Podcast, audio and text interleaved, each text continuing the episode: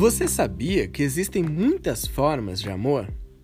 Como andam os seus relacionamentos? Eu, Júlio Sena, realizei a palestra Amor e Relacionamentos no Centro Espírita Nosso Lar Casas André Luiz, trazendo algumas reflexões sobre o amor, as relações e também dando algumas dicas no final sobre o amor a si mesmo. Então aumenta o som e vem comigo em mais uma palestra espírita. O tema da palestra de hoje é Amor e Relacionamento. É o palestrante Júlio. Seja muito feliz na sua explanação, Júlio. Que o amor do nosso Mestre Jesus faça presente entre nós e que nos inspire a refletir sobre um tema de grande relevância para as nossas vidas, que é o amor. Ah, o amor. Quando a gente fala de amor, muitas coisas vêm à nossa mente. Cada pessoa aqui vai entender o amor de uma maneira única, de uma maneira singular, individual. Cada pessoa vai saber expressar esse amor de uma maneira também. Por isso é tão importante que nós possamos entender como entrar em contato com esse sentimento tão sublime que é o amor. De que maneira ele pode transformar as nossas vidas e qual é o nosso papel com relação ao amor que nós temos por nós mesmos, pelos outros e por Deus? Então, vamos voltar um pouco na história para entender o significado da palavra amor. Para os gregos, existem três conceitos que definem o amor. O primeiro deles, claro, é o Eros, o amor que é baseado nos sentimentos da atração sexual. Esse é o Eros. Muitas vezes ele é relacionado também com a paixão, essa chama que acende em todos nós e que, se não for transformada em amor, pode nos consumir. Essa chama que é a paixão é aquela ligação forte que nós temos a alguém ou a algo, alguma situação, e que, na medida do possível, nós trabalhamos para que ela seja equilibrada e se transforme no amor. O segundo conceito que os gregos trazem sobre o amor é o amor que é o storge, aquele amor das relações familiares. O amor que nós temos pelas pessoas que estão conosco nessa caminhada, nossa família. Mas o mais sublime conceito sobre o amor, aquele que sugere um amor incondicional, o amor sem exigências, que dá sem esperar receber, que oferece antes de exigir um retorno. É o ágape uma palavra até bastante conhecida por nós, que é o amor incondicional. Esses três conceitos, então, eles vêm nos trazer um pequeno entendimento sobre como entender o amor. E já nos faz perceber que não é tão simples assim definir esse sentimento. Durante toda a história da humanidade, Muitas foram as reflexões em torno desse tema, em torno do amor. Reflexões filosóficas, morais, religiosas, educacionais, familiares, espirituais, trazendo para hoje, trazendo um olhar sobre o tempo presente em que nós estamos. O amor, nós vamos perceber, que exige algo que hoje é extremamente valioso. É mais valioso que a mais preciosa das pedras já existentes no nosso planeta: o tempo. Amor exige tempo. Amar exige tempo. E nós não temos muito tempo. Porque, com o advento da tecnologia, com o crescimento das redes sociais, dos contatos virtuais, da globalização da informação, do grande excesso de conhecimento, de notícias, de dados que nos são entregues todos os dias, muitas vezes nós nos vemos confusos na nossa vida, presos a tudo aquilo que consome o nosso tempo, o nosso bem mais valioso aquele que não é possível, de maneira alguma, ser conquistado. Existe uma frase muito famosa, uma frase atribuída aos americanos ou aos norte-americanos, que é o time is money, tempo é dinheiro. Mas essa frase está errada. Porque dinheiro a gente consegue conquistar. Se eu pegar este caderno e vendê-lo, eu vou conseguir algum dinheiro, certo? Como se eu pegar qualquer objeto e vender, eu vou conseguir algum dinheiro. Ou oferecer um serviço também. Mas ninguém aqui pode me pagar cinco minutos por esse caderno. Logo, eu não consigo conquistar mais tempo do que eu já tenho. Então a reflexão é: de que maneira estamos utilizando o nosso tempo para amar? O quanto estamos investindo desse tempo para realmente ter atitudes que refletem o amor. Quanto tempo nós estamos gastando em atitudes, em pensamentos, em ações que muitas vezes são inúteis a todos nós. Essa é uma primeira reflexão sobre o amor e sobre o quanto ele exige de tempo, porque o amor é uma construção. O relacionamento é uma construção. Se nós lembrarmos agora, neste exato momento, de uma pessoa pela qual nós sentimos um profundo amor, nós vamos aí cada um trazer na mente essa pessoa, esse espírito que aqui está ou aqui esteve e que nós expressamos o nosso amor. Nós vamos lembrar que na primeira vez que nós tivemos contato com esse Espírito, foi a primeira gota de amor que nós doamos e recebemos. E desde então, essas gotas vêm se multiplicando, vêm se construindo, vêm se solidificando, vêm se acumulando. Porque o amor é construção. E construção exige tempo, exige dedicação e comprometimento. O amor, hoje em dia, nós percebemos o quê? Que muitas vezes nós falamos sobre o amor. E até até que a gente sabe falar bem sobre o amor. Muitas pessoas dizem as coisas certas sobre o amor. Mas o que realmente diferencia essas pessoas não é aquilo que elas falam, mas é aquilo que elas fazem.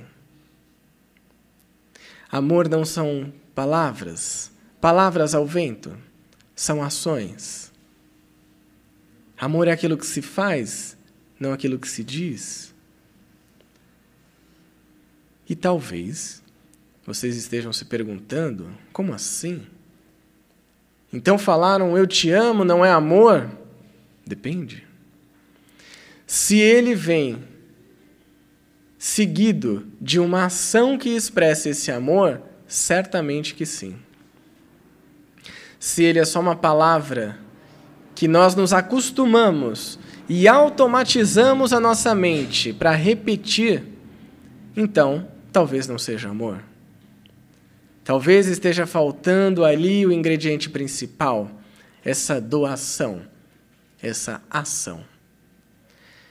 Voltando ainda um pouco a Paulo de Tarso, ele que foi um dos maiores apóstolos de Jesus, que fez um belíssimo trabalho de divulgação da boa nova do Cristo, que andou milhares de quilômetros, passou por tantas dificuldades e teve diversas experiências com o amor, lembrando desde o amor eros, o da paixão sensual, o amor estorger, o da família, chegando ao ágape, o amor incondicional. Em uma de suas cartas, a carta de Paulo aos Coríntios, ele traz um pequeno trecho que fala sobre o amor. E nele nós vamos perceber claramente como o amor está relacionado a ações. E ele diz assim: o amor é paciente, o amor é bondoso. Não inveja, não se vangloria, não se orgulha. Não maltrata, não procura os seus interesses, não se ira facilmente, não guarda rancor. O amor não se alegra com a injustiça, mas se alegra com a verdade. Tudo sofre, tudo crê, tudo espera, tudo suporta. O que é o amor? Amor é paciência. Amor é bondade. Amor é humildade. O amor é o respeito, a abnegação, a clemência, a sinceridade. Amor é compromisso. Vejam como existem várias significações para o amor. Desde os gregos até a maneira como Paulo expressa o amor, até o entendimento que nós temos nos dias atuais. Mas a grande pergunta que fica, e a reflexão daquilo que pode transformar verdadeiramente os nossos relacionamentos, seja ele um relacionamento amoroso, familiar, profissional, pessoal, é a seguinte pergunta: O quanto nós estamos praticando o amor próprio? O quanto nós estamos praticando o amor próprio? É muito comum a gente encontrar pessoas, ou sermos essas pessoas, que procuram sempre oferecer ao outro algo que nós acreditamos ser o amor, e muitas vezes certamente é. Mas o quanto isso tem voltado para nós mesmos? A mentora espiritual de Edivaldo Franco, Joana de Ângeles, traz, através de psicografias e livros também, a necessidade do desenvolvimento do auto-amor, do amor próprio, como uma alavanca para que a gente possa desenvolver ainda melhor o amor ao próximo. E, se nós formos lembrar, daquele que é considerado o maior mandamento, qual é? Amar a Deus sobre todas as coisas. E ao próximo. Como? Como a ti mesmo. Jesus, nessa máxima, é muito didático, educativo e caridoso. Porque nós não temos ainda a capacidade, o potencial desenvolvido para amar a Deus. Ainda somos crianças espirituais, estamos em desenvolvimento, tentando entender o que é Deus e como amá-lo. Jesus também entendeu que não seria possível amar ao próximo sem ter uma referência.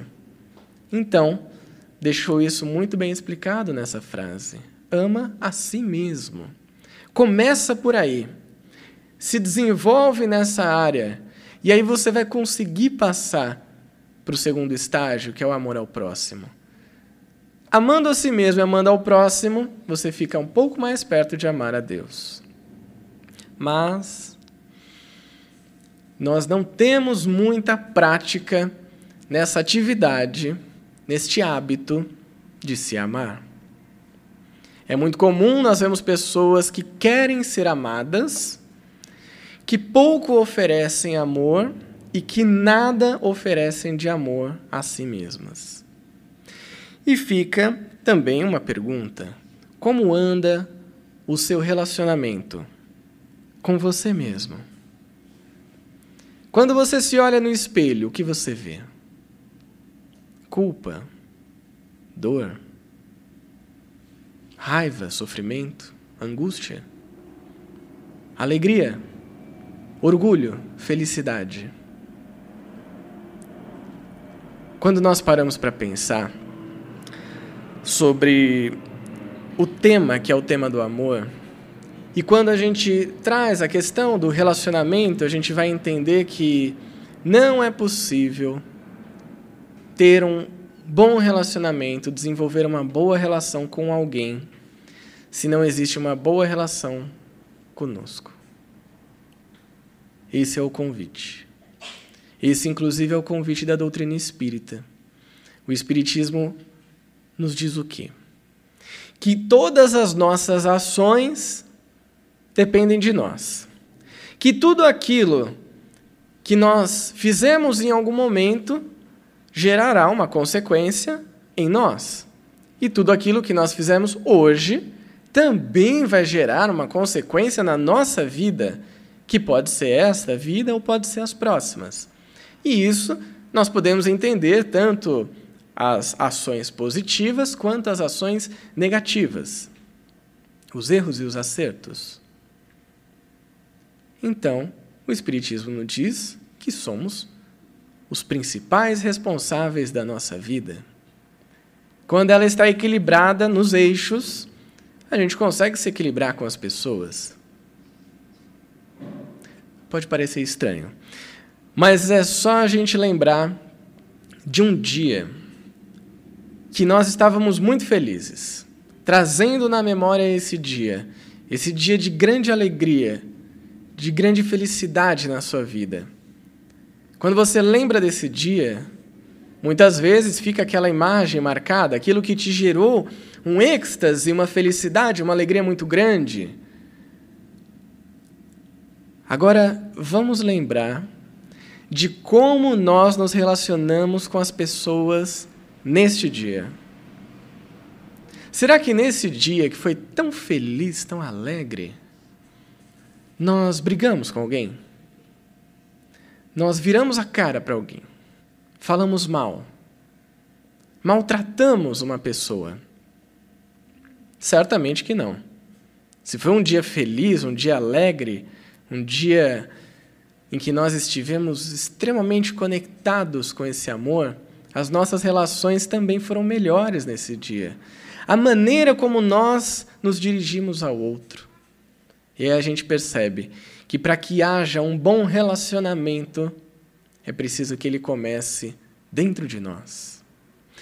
E claro, talvez vocês estejam se perguntando: tudo bem, já entendi que a reflexão é justamente como praticar esse amor a si mesmo. Mas como fazer isso? É claro que existem inúmeras maneiras. Nós poderíamos ficar aqui horas e horas falando sobre elas, divagando como amar a si mesmo, como exercer o amor próprio. Eu trouxe quatro delas, porque aí fica mais fácil de levar para casa. E antes de falar essas quatro maneiras de praticar o amor a si mesmo e depois poder expandi-lo para o amor ao próximo, o convite é o seguinte: todo dia, pela manhã, você pode fazer uma breve meditação. Por cinco minutos, pode ficar em silêncio, faça uma prece, essa prece te conecta à espiritualidade.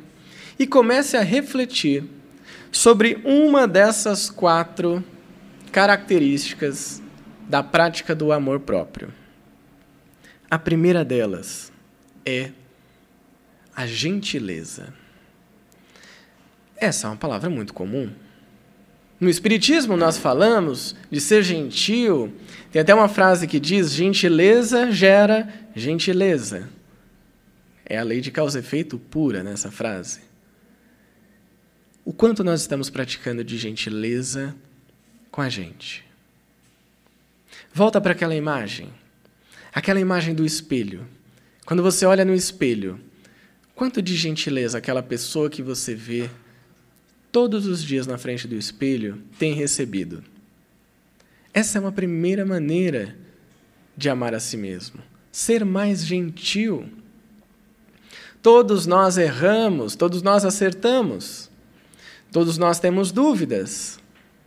Todos nós temos angústias, inquietações, momentos de dor, de sofrimento. Essa gentileza, que muitas vezes ela é fácil de ser colocada em prática com o outro, é muito poderosa quando é colocada em prática com a gente mesmo. A segunda característica, a segunda ação para que a gente pratique o amor a nós mesmos. É o autoconhecimento. Essa também é uma outra palavra extremamente conhecida no Espiritismo, até porque nós vamos encontrar no Livro dos Espíritos, na questão 919, Kardec perguntando sobre essa questão, como se aprimorar, e vem a resposta, um sábio da antiguidade já te disse: conhece-te a ti mesmo. Você precisa olhar para você, você precisa conhecer. Sabe por quê? Porque ninguém ama aquilo que não conhece. Podem perceber. Se agora nós buscarmos na nossa mente algo que nós amamos, uma pessoa, nós conhecemos essa pessoa.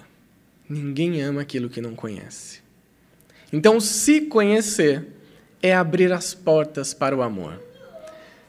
E isso nos leva ao terceiro item, a terceira característica do amor próprio que é o reconhecimento. Porque não basta a gente se conhecer e não se reconhecer. E qual que é a diferença disso?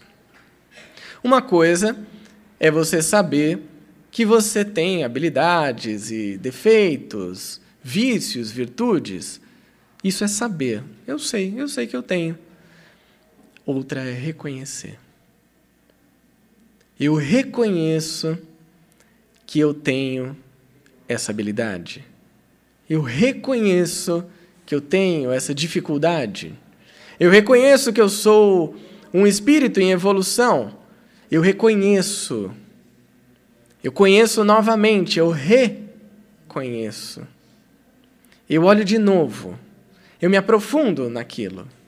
E aí sim eu percebo aquilo que eu tenho de bom e aquilo que eu tenho a melhorar nos levando à quarta atitude para essa meditação diária que nós podemos fazer, que é a aceitação. Aceitar que aquela pessoa que a gente se esforça para conhecer todos os dias, que somos nós mesmos, aquela pessoa que nós temos buscado praticar a gentileza e reconhecer aquilo que a gente tem de bom, aquilo que a gente tem a melhorar, ela não é perfeita. E quando a gente percebe isso? Parece que é um balde de água fria na cabeça. Mas é só a realidade.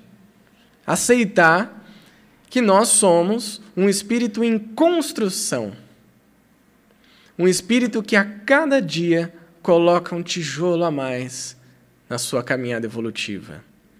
E esses tijolos são feitos de gentileza, são feitos de bondade, de caridade, de humildade, de todas as características que nós encontramos no Livro dos Espíritos, no Evangelho segundo o Espiritismo, que são relacionadas ao homem de bem, à mulher de bem, ao espírito que busca a sua evolução. Nós vamos perceber que praticando pelo menos uma dessas quatro características, a gentileza, o autoconhecimento, o reconhecimento e a aceitação, pouco a pouco nós vamos aprender a amar a nós mesmos, nós vamos melhorar os relacionamentos que nós temos primeiro aqui dentro, para depois levar isso para nossa família, para o nosso amigo, para nossa namorada, nosso namorado, nosso marido, esposa, filhos, netos. Colegas de profissão, até que a gente possa expandir esse amor e levá-lo a todos, começando pela pessoa mais importante, que é você. Então, que a gente possa lembrar do maior mandamento, que está no Evangelho segundo o Espiritismo, capítulo 11, o, Amar a Deus sobre todas as coisas é o próximo como a ti mesmo. Entendendo que, imaginando isso como um triângulo, as bases desse triângulo seriam você em uma das pontas, o próximo na ponta ao seu lado, e para cima, direcionando ao alto, ao espiritual, Deus. Se nós começarmos pela ponta errada, esse triângulo não se sustenta.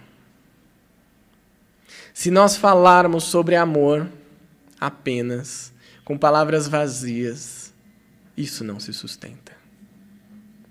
Se as nossas ações não expressarem o amor, uma das características que nós falamos aqui, uma das atitudes que o amor representa, isso não se sustenta. A sustentação do nosso amor está nas nossas ações, naquilo que a gente faz. As nossas ações dependem do nosso pensamento, dependem de regenerar os nossos impulsos, dependem de olhar para o espelho com gentileza, se fazendo perguntas para que você mesmo possa se conhecer mais. Se reconhecendo como um espírito, criação divina, que Deus deu a oportunidade da vida para evoluir. E aceitando que na nossa caminhada evolutiva nós vamos ter inúmeras oportunidades de passar pela alegria e pela dor, pelo sofrimento e pela felicidade. E que cada um desses momentos vai nos trazer a oportunidade de agir com amor. Para que a gente possa levar isso adiante e para que a gente chegue ao amor de Deus. Aqueles que desejarem fazer perguntas, é só levantar a mão. Boa tarde. Boa tarde.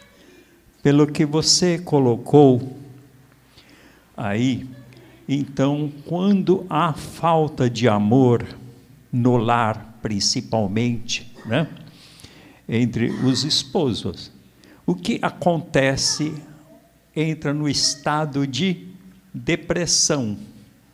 Né? E muitas vezes é, entra na depressão geográfica, que é a depressão de fuga. Então, um dos cônjuges deita na cama e diz: Eu queria dormir e não acordar nunca mais, porque eu não aguento tanto sofrimento. Isso significa um suicídio imaginário, que na psiquiatria fala que nós temos cinco segundos para evitarmos o crime e o suicídio, porque só de pensar no suicídio, já somos suicida. De pensar no crime, já somos criminosos. Né? Então, eu gostaria que o companheiro falasse a respeito desse comportamento. Perfeito. Esse comportamento, muito interessante trazer essa reflexão, porque nós vemos cada vez mais acontecendo entre cônjuges, mas também entre pais e filhos. A gente vê isso acontecendo muito entre os jovens, infelizmente. O suicídio, as altas taxas de suicídio têm aumentado cada vez mais. A busca pelo materialismo tem nos feito nos distanciar do elemento espiritual que todos nós temos e que tanto equilibra a nossa vida. E quando há uma situação como essa, em que duas pessoas que em algum momento se ligaram nessa vida e já estão totalmente desconectadas, nós vamos perceber, mais uma vez, que o amor está nas nossas ações. E, mais do que isso, que o amor está nas nossas ações. Mas, Júlio, você repetiu a mesma frase, sim? Porque em uma eu dei ênfase nas ações, e na outra eu dei ênfase em nossas. A depressão os pensamentos suicidas que têm surgido tanto e que tem alarmado todos os médicos, psicólogos, psiquiatras, né? todos aqueles que trabalham com a saúde mental, pode ter inúmeras maneiras de ser tratada. Mas quando a gente pensa né, que alguém quer acabar com a sua vida, o quanto será que essa pessoa se ama? O quanto será que essa pessoa se conhece? O quanto será que essa pessoa pratica gentileza consigo mesma e aceita que nem tudo será da maneira como ela quer? Que o sofrimento existe, sem dúvida. Em um mundo de provas e expiações, querer ter uma vida sem sofrimento é utopia. Nós estamos aqui como diamantes brutos para sermos lapidados e nos tornarmos pedras preciosas para que um dia nós possamos estar em um planeta em que nós, como pedras preciosas reluzentes, possamos levar essa luz para mais pessoas. Então, é importante, através dessa reflexão, que a gente pense como nós estamos, como eu estou. Eu estou com um pensamento depressivo, suicida? Será que falta me conhecer um pouco mais? O que eu reconheço em mim que eu não gosto? E mais, o que eu posso fazer para modificar isso?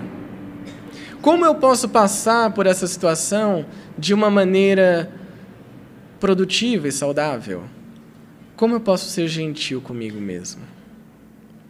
Para que esses cinco segundos não sejam cinco segundos que gerem uma consequência que pode durar milhares de anos tanto do lado do crime quanto do lado do suicídio, que não termina com nada, não diminui o sofrimento, só aumenta. Só gera mais preocupações para nós. Só gera mais angústia para aqueles que estão perto de nós. E só atrasa o nosso tempo de evolução. E para encerrar essa reflexão, eu costumo lembrar e, e compartilhar isso com as pessoas algo que talvez pareça óbvio, mas nem todo mundo para para pensar nisso de maneira consciente e racional. Deus não erra. Deus não erra. Em nenhum instante. Deus não errou quando criou você. Deus não te criou para o sofrimento. E você não é tão especial assim que só você não tem forças para superar suas dificuldades. Porque Ele não erra. Criou todos, todos, através do sentimento mais sublime que existe: o amor. É, parabéns pela sua explanação, muito Obrigado. rica para nós. Assim, refletindo um pouco, né, na sua explanação, eu penso assim, né, às vezes as pessoas elas se importam muito com o que os outros fazem, né? Então ela vive mais a vida do outro do que a sua própria vida. Eu costumo né, dizer, olha, se importe com o que você está fazendo, não com o que o outro está deixando de fazer. Deus te deu a sua vida para você dar conta dela, então dê conta dela, né? O que seria assim, né? Essa busca que as pessoas têm de sempre estar se incomodando com o outro, né? Tem uma música que fala: "Vem me fazer feliz porque eu te amo". Sim. Então quer dizer, eu preciso ser feliz, né? Não o outro tem que me fazer feliz. Então assim, será que as pessoas, né, assim, colocam uma carapuça em você para assim tipo assim uma defesa de uma zona de conforto para não enxergar suas próprias né, imperfeições que precisam ser melhoradas então é mais fácil enxergar o outro e criticar? É isso. Essa também é uma situação muito comum na nossa vida, né? É, se importar mais com a vida do outro. Ainda mais hoje, que se a gente pegar o nosso celular, a gente pode passar o resto desse dia olhando para a vida do outro. Onde o outro está, o que está fazendo, com quem está, o que fala, o que pensa, o que sente, o que come, tudo. Porque com as redes sociais nós temos tudo isso à nossa disposição. E é interessante pensar que quando a gente olha para o outro e a gente reconhece ali algumas dificuldades, alguns defeitos até no outro, nós temos essa facilidade de reconhecer muitas vezes, porque isso está dentro de nós. Por isso, até que nessas quatro práticas que nós podemos ter do amor próprio, o autoconhecimento aparece antes do reconhecimento. Porque a gente começa a se conhecer, e aí quando a gente olha para o outro e fala, ah, aquela pessoa é muito invejosa, né? Talvez tenha um pouco disso em nós também. Porque a minha vizinha só fala mal dos outros. Eu acho impressionante isso. Que falta de caridade. O que ela quer da vida dela ficar falando mal dos outros? Ela não cuida nem dos filhos dela direito. Olha como essa frase representa o quê? A maledicência com aquela pessoa, pela qual nós estamos acusando de ser maledicente. E isso, mais uma vez, nos traz a reflexão. O quanto estamos olhando para o espelho. E a gente pode até trazer essa metáfora de que a pessoa, as pessoas à nossa volta também são espelhos. Inclusive na questão 919 tem essa metáfora que Santo Agostinho traz, de ver refletido nas pessoas aquilo que nós temos. Quando você olha para alguém e diz: Nossa, como você é uma pessoa bondosa, como você é caridoso. É porque a gente já começa a reconhecer no outro algo que está dentro de nós. Talvez falte ação, mas você já começa a ter uma mudança no pensamento pelo outro. E eu vou acrescentar mais um ponto aqui que é muito importante. Não só o tempo que a gente perde olhando para a vida do outro, mas o tempo que a gente perde pensando no que o outro acha da nossa vida. E querendo satisfazer as necessidades do outro, as vontades, os gostos, os anseios dos outros, porque talvez a gente não dê valor para nós mesmos. Então fica também a reflexão do quanto nós nos importamos com as opiniões alheias e deixamos que elas determinem aquilo que a gente deve fazer. Júlio, o que eu gostaria de te fazer uma última pergunta, claro. que é o que você diria para nós sobre um relacionamento que é possessivo e cheio de ciúmes? Que nós conhecemos também como os relacionamentos tóxicos, abusivos, muitas vezes, e que infelizmente também tem sido notícia cada vez mais vezes nos meios de comunicação. Mais uma vez, falando sobre relacionamentos alguém que passa por um relacionamento abusivo, um relacionamento tóxico, muitas vezes, muitas vezes, não todas, está ali vivenciando aquela situação por medo, ou muitas vezes por um certo, entre aspas, comodismo de ter uma situação estável, ainda que seja um pouco abusiva. A gente tenta colocar isso para baixo do tapete e deixa que a vida role, mas principalmente porque falta uma palavrinha mágica na nossa vida, que é a autoestima. Porque se a gente não se valoriza, o outro pode fazer o que quiser com a gente. Talvez esse relacionamento abusivo, tóxico, que todas as pessoas em volta já estão percebendo, nós que estamos passando por isso, não queremos abrir os olhos porque falta autoestima. Falta olhar para você com gentileza. Porque se você olhar para você com gentileza, ninguém, ninguém vai ter esse tipo de comportamento. Porque você mesmo vai cortar. De alguma forma. De alguma forma você vai demonstrar para aquela pessoa que você se ama e que você precisa se amar e ter a sua autoestima equilibrada para que você possa oferecer amor ao outro. Que a posse é algo efêmero. Ninguém é dono de ninguém. A gente sabe disso. Ninguém controla ninguém. A gente mal controla a nossa vida, quanto mais a vida do outro. Quando esse alto amor começa a ser praticado, ninguém pode interferir na nossa paz espiritual.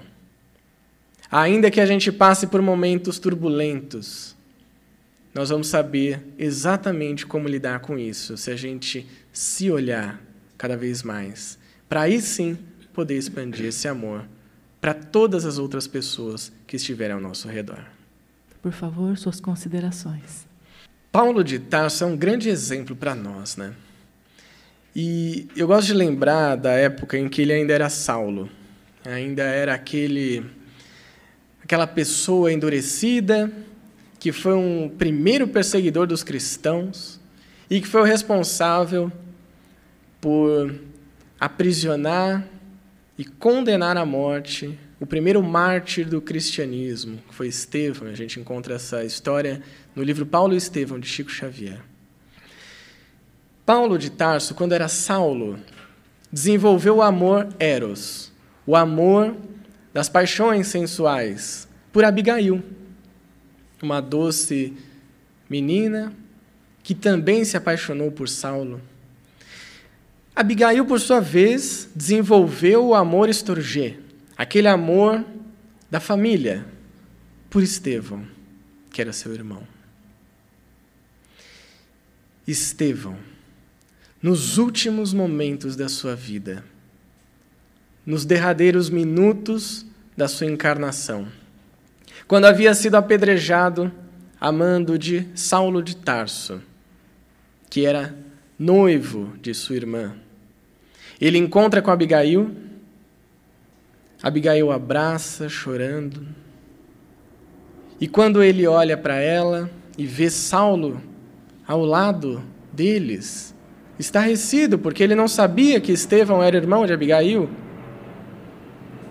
Estevão olha no fundo dos olhos de Saulo e diz a Abigail: Minha irmã, o seu noivo me parece ser um homem muito bom. Ele seguiu a lei mosaica até o fim. Pensa quando ele conhecer Jesus.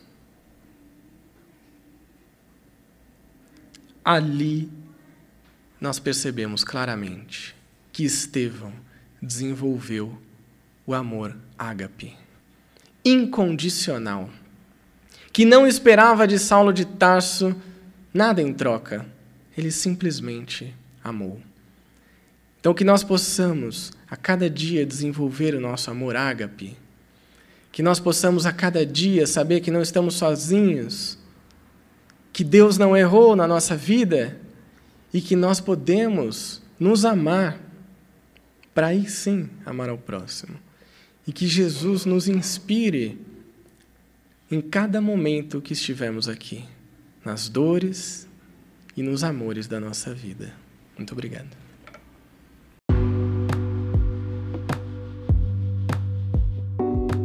Espero que esta palestra tenha te ajudado a desenvolver um pouco mais o amor próprio e melhorar as suas relações. Se você gostou, compartilhe com as pessoas, com seus amigos e familiares. E se quiser mandar alguma mensagem ou feedback, pode me escrever através do Instagram @coachingespírita. Um grande abraço e até o próximo episódio.